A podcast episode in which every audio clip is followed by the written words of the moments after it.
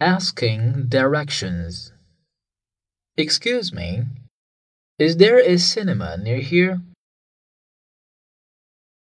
How far is this address from here, please?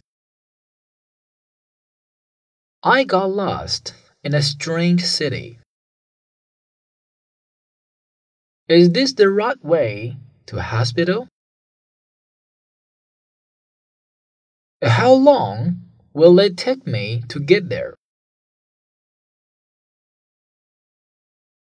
Can we get there in about 20 minutes? Where is the car park, please?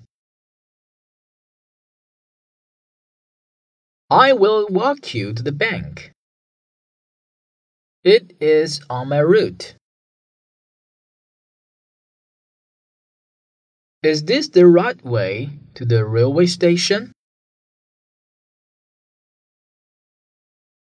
Excuse me, is the car park straight on? I think I'm lost. Can I go from here to the railway station? I bet they have got lost. He lost his way in the forest. We lost the way in the dark. We got lost because we couldn't read the map.